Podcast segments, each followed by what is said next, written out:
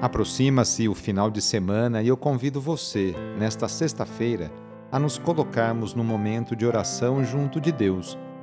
Lembremos de maneira especial nesta oração das pessoas idosas, pelas crianças e também pelos doentes.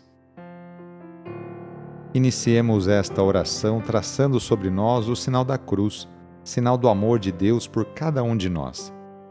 Em nome do Pai, do Filho e do Espírito Santo. Amém. Senhor nosso Deus, nosso Pai, nós cremos em vós, nós esperamos em vós, nós vos amamos, nós vos agradecemos este dia e vos damos graças porque estamos com vida.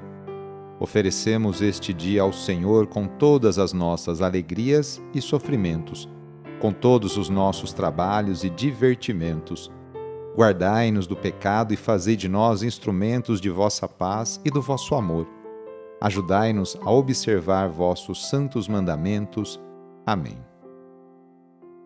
Nesta sexta-feira, dia 17 de setembro, o trecho do Evangelho é escrito por Lucas, capítulo 8, versículos de 1 a 3. Anúncio do Evangelho de Jesus Cristo segundo Lucas Naquele tempo, Jesus andava por cidades e povoados, pregando e anunciando a boa nova do reino de Deus. Os doze iam com ele, e também algumas mulheres que haviam sido curadas de maus espíritos e doenças.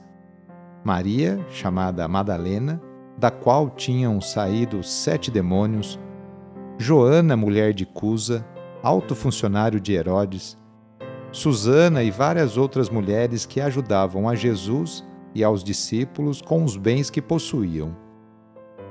Palavra da Salvação. Nesta passagem, mostra, em parte, como era organizada a vida pública de Jesus e de seus apóstolos.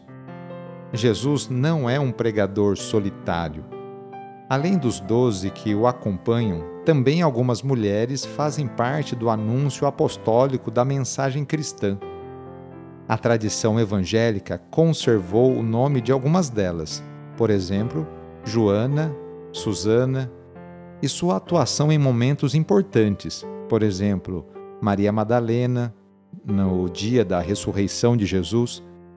A igreja primitiva, à semelhança de Jesus, abriu significativo espaço para a ação das mulheres nas comunidades.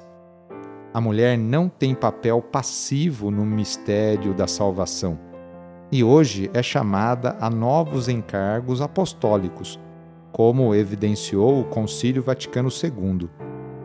O Papa Francisco também diz que ainda é preciso ampliar os espaços para uma presença feminina mais incisiva na Igreja.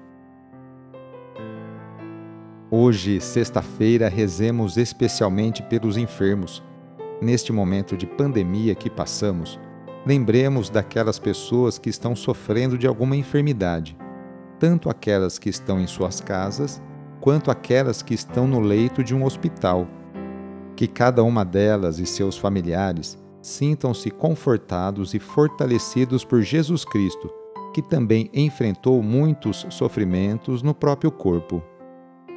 Caso seja possível, aproxime-se da pessoa doente, ou então lembre-se dela e reze junto.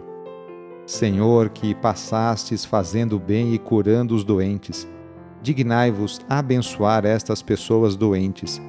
Dai vigor ao seu corpo e fortaleza ao seu espírito.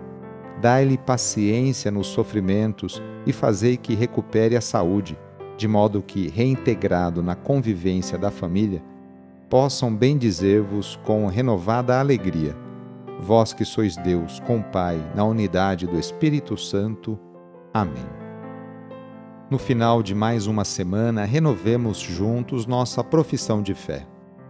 Creio em Deus Pai Todo-Poderoso, Criador do céu e da terra, e em Jesus Cristo, seu único Filho, nosso Senhor, que foi concebido pelo poder do Espírito Santo, nasceu da Virgem Maria padeceu sob Pôncio Pilatos, foi crucificado, morto e sepultado. Desceu à mansão dos mortos, ressuscitou ao terceiro dia, subiu aos céus, está sentado à direita de Deus Pai Todo-Poderoso, donde há de vir a julgar os vivos e os mortos. Creio no Espírito Santo, na Santa Igreja Católica, na comunhão dos santos, na remissão dos pecados, na ressurreição da carne, na vida eterna. Amém. A nossa proteção está no nome do Senhor, que fez o céu e a terra. O Senhor esteja convosco ele está no meio de nós. Desça sobre você, sobre a sua família, sobre o seu trabalho e intenções a bênção do Deus Todo-Poderoso.